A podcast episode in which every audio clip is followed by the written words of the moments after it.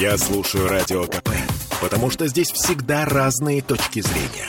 И тебе рекомендую.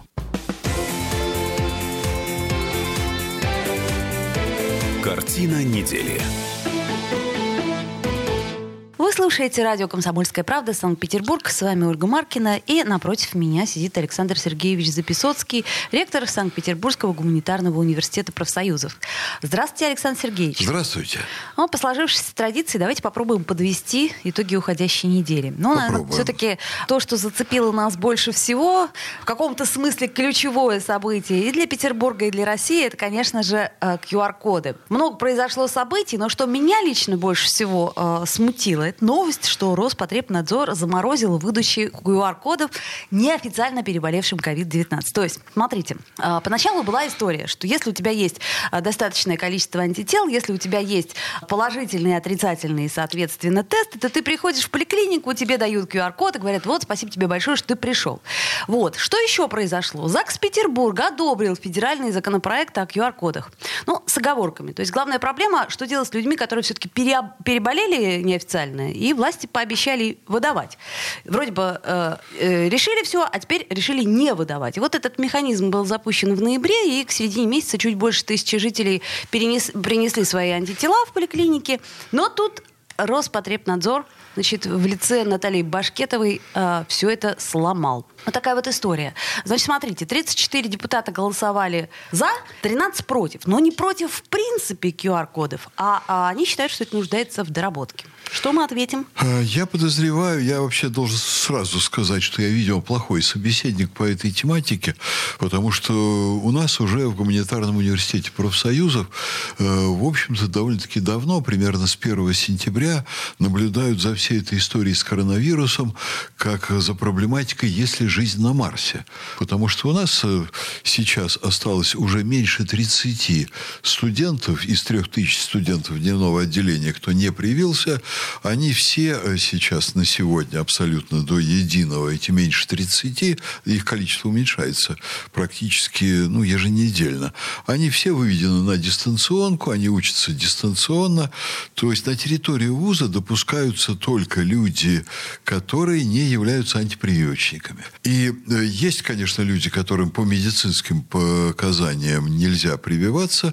Вот и к ним относятся чрезвычайно спокойно, как к товарищам, ну, у которых вот так сложились обстоятельства. Антипрививочников у нас нет. Нет практически у нас в ВУЗе и эпидемии. Причем вот очень высокая устойчивость, я бы сказал, бы всего коллектива к этой истории, потому что вообще-то из трех тысяч студентов у нас 2200, я про дневное отделение, и сотрудники все ездят в общественном транспорте.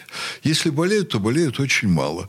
Поэтому мы с большим сожалением, в общем, из вуза смотрим на всю вот эту историю. И это, наверное, будет звучать жестоко с моей стороны. Но у меня такое впечатление, что ковид-то он закончится рано или поздно. Но в результате всей этой истории у нас несколько повысится общий интеллектуальный уровень населения. Вы полагаете? Да, потому что люди, которые э, переболеют ковидом в тяжелых формах, а они в совсем тяжелых формах уйдут из жизни, у тех, кто не прививался и переболеет ковидом в более легких формах, будут последствия тяжелые и неприятные для здоровья. То есть антипрививочники, они будут уходить из жизни, они будут вымываться. Останутся люди, которые являются сторонниками научного знания. То есть такой естественный отбор, да? Произойдет, да? да, к сожалению. Чудовище. Но я, я не могу ликовать по этому поводу. Но если вы не верите в науку, верите в американскую агитацию и верите в предрассудки, ну, вам недолго осталось жить. Вот Александр Сергеевич, мораль такая. послушайте, я же вот о чем говорю. Смотрите, вы говорите о том, что надо прививаться. Я же с вами не спорю, да, я считаю, что надо прививаться. А у вас теперь вопрос, а что делать с антипрививочниками? Нет, а что, которые... делать, а что делать с людьми, да. которые переболели, не стали перегружать систему здравоохранения? Да. Предположим, они переболели не очень тяжело. А, получив в Хеликсе, ну или в еще каком-нибудь, э, так сказать, в медицинском центре, э, тест, что они переболели. Заметьте, с прививочниками вопросов нет. Да послушайте, им нельзя делать прививку. Нет, я про тех, кто привился. Ну, про тех, кто привился. С ними вопросы есть какие-то сейчас? У государства, у ЗАГСа? У государства у нет никаких вопросов. Нет никаких вопросов и никаких проблем. Значит, с теми, кто не прививается, проблемы будут возникать все время. Александр Сергеевич, вот они... нельзя прививаться. Все а, врачи уже говорят. Уже сейчас нельзя. Так вот они своевременно не привились, а проблемы будут дальше с ними в том или ином виде вылазить дальше, Но дальше подождите, и дальше. если они полгода назад, когда еще и речи не было о том, что надо прививаться всем и поголовно, и вакцины еще и столько не было, а, они переболели ковидом. Сейчас продлили сертификаты до года, если вы знаете. Да. По словам, по-моему, не помню, той же Поповой, что ли. Вот, это я о чем говорю? А, нет, Голиковой. А, о том, что им-то что делать? То есть получается, что уровень антител у них достаточный Я для очень того, хорошо понимаю этот вопрос, да. А что им делать тем, кто год назад не привился, когда уже можно было спокойно пойти и прививаться, и всех призывали? Они не пошли. Ну вот я, например, год назад бы Да. не пошла. Я хотела понаблюдать, что да, происходит. ну понаблюдали. Понаблюдала, Понаблюдали. да. Сейчас Ничего при- хорошего. Ничего хорошего в принципе у большинства из тех, кто пронаблюдал, не получилось. Вы успели привиться, слава богу. Вот. У тех, кто не прививается, сейчас большие проблемы, и большие проблемы государства с ними. Как их решать? Ну, ей-богу, я не знаю. То есть вы считаете, сегодня. что сами виноваты? Вот те, кто сейчас ходят с этими антителами э, с высоким уровнем, они ну, сами конечно, виноваты. надо было привиться вовремя. То, что они виноваты, это очевидно. А вот что делать с ними дальше, эта проблема будет тащиться огромным длинным хвостом. А потом дальше они будут ложиться огромной тяжестью на систему здравоохранения со своими остаточными явлениями. У них будут отказывать различные системы жизнеобеспечения. Хорошо, поняла и так вас. далее, и так далее. Поэтому это, конечно, сейчас огромная социальная проблема. Хорошо, что делать с теми, кто сделал иностранную вакцину, которая, в общем-то, по статистике, по э, ВОЗовской статистике... Почти не хуже. Да вообще нормальная вакцина Она себе. нормальная, да, но почти только не почему хуже, те, да. кто сделали, например, и граждане двух государств, да, имеющие двойное гражданство, им просто э, туда было бы не выехать, если бы они не сделали эту вакцину. Вот, предположим, сделали они Pfizer. И дальше что? Дальше, ну, на мой взгляд, уже сейчас нам бы надо это признать, потому что э, это, конечно, вопрос политический, но на ситуацию со спутником это влияет очень мало.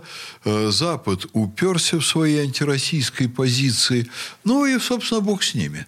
Вот я бы, например, признал, наша страна всегда была самая гуманная, самая великодушная, э, самая доброжелательная. Им придется признать спутник со временем. Ну, а что С- мы с- будем так я, я- Нет, я людей? понимаю прекрасно, Да? что со временем придется признать и то, что обладатели антител э, имеют право на QR-код, и точно так же, что те, кто сделали иностранные вакцины. Но это будет со временем. А QR-коды собираются ввести уже сейчас. Что делать? А Я думаю, что, конечно, люди, которые не привились вовремя, они будут вынуждены нести некоторый ущерб. А те, кто сделали Pfizer и, и, и же с ними? Я бы этих людей бы, в общем, снабдил российской возможностью бывать везде. Так Ну, у это на- мой взгляд. Так я понимаю. Просто, понимаете, как бы не преждевременен ли этот тогда э, з- законопроект федеральный о QR-кодах, пока мы не решили вот эти вот э, проблемы, которые действительно существуют? Ну, может быть, их надо решать как-то побыстрее. А то, что надо оказывать давление на непривитых, это совершенно точно. Какими формами, вот сегодня, наверное, чиновникам э, виднее. Во всяком случае, антипрививочники превратились в громадную проблему для общества на сегодня. Вот это очевидно. Как-то ее решать будут, мучительно очень. Их слишком много. Мне китайский путь, в общем, предпочтительнее. А что в Китае? А Расстреливают Китае? тех, кто ну, не, не примерно прививается? вешают, расстреливают, топят. Я шучу, конечно. Вот. Но у них нет проблемы сейчас. То есть нам все-таки не хватает жесткой руки и жесткого э, Нам, указания. нам жесткой руки и порядка в стране не хватает последние 30 лет. Понятно. И терпим, стиснув зубы. Ну, то есть, если... Нет, ну, подождите, 30 лет. Я думаю, что больше. Все-таки Михаил Сергеевич Горбачев не был приверженцем такого тоталитарного порядка. Ну, знаете, у него тоже были, конечно, большие прелести. Виноградники вырубали, люди ломились в магазины за вином, э, друг друга там расталкивая, бы- были огромные толпы. При Горбачеве своих перегибов хватало, но вот Но об этом мы еще поговорим сегодня. Разумное сочетание строгости и свободы должно быть, а его нет. То есть разумное сочетание строгости и свободы. Не привился, сиди в тюрьме. Ну, зачем в тюрьме? Дома Сиди посиди. дома, да? Не Дома работай сиди, да. и не получай никаких социальных выплат. Строгости нужно больше. Что касается подростков, вы за э, то, что прививали де- детей и подростков? Ведь они сейчас, вот по, опять-таки, по данным ВОЗ, являются одним из э, самых серьезных источников заражения всех. Всех. А это было сразу, только для них вакцины не было. Сейчас, как я понимаю, при, появляется... От 12 до, достаточно до 18 лет вакцина. Достаточно да. испытанная. Вот, поэтому надо, конечно, прививаться. Ну вот вы бы своего ребенка, которому, например, условно 15 лет, привили бы э, вакциной сейчас? Ну, надо до этого дожить. Я бы посмотрел бы внимательно. Я не изучал эту проблему, но я бы посмотрел внимательно. Ну, вот, вот студенты у нас все привиты. Я думаю, студенты что... большие уже. А? И студенты большие уже у вас и имеют полное право а, принимать решения самостоятельно. Им практически до Нового года всем исполняется 18 лет. У нас нет вот того чудачества, которое в МГУ случилось, когда, а, когда... сумасшедшие родители отдали своего ребенка в ВУЗ. Они 8 лет. таким образом хотят выделиться за счет собственного ребенка, быть в центре общественного внимания. Ну, это, конечно, форма родительского зверства. У нас этого нет. Вот. Но я думаю, что уже к следующему учебному году к нам будут приходить привитые школьники. Понятно. В общем, ладно, QR-кодом быть, а уж как там, я надеюсь, что э, Госдума разберется, когда будет принимать федеральный законопроект в первом чтении, э, чего там не хватает и какие дыры существуют. Сделаем а, паузу, вернемся в эфир. А я хотел бы еще повторить фразу, которую э, бросил несколько месяцев назад Макаревич. Я вообще к его идеологическим воззрениям отношусь скептически, но эта фраза мне очень понравилась. Он сказал так, идиоты, привейтесь. Ну, вот так вот интеллигентно мы переходим в следующую четверть. Картина недели.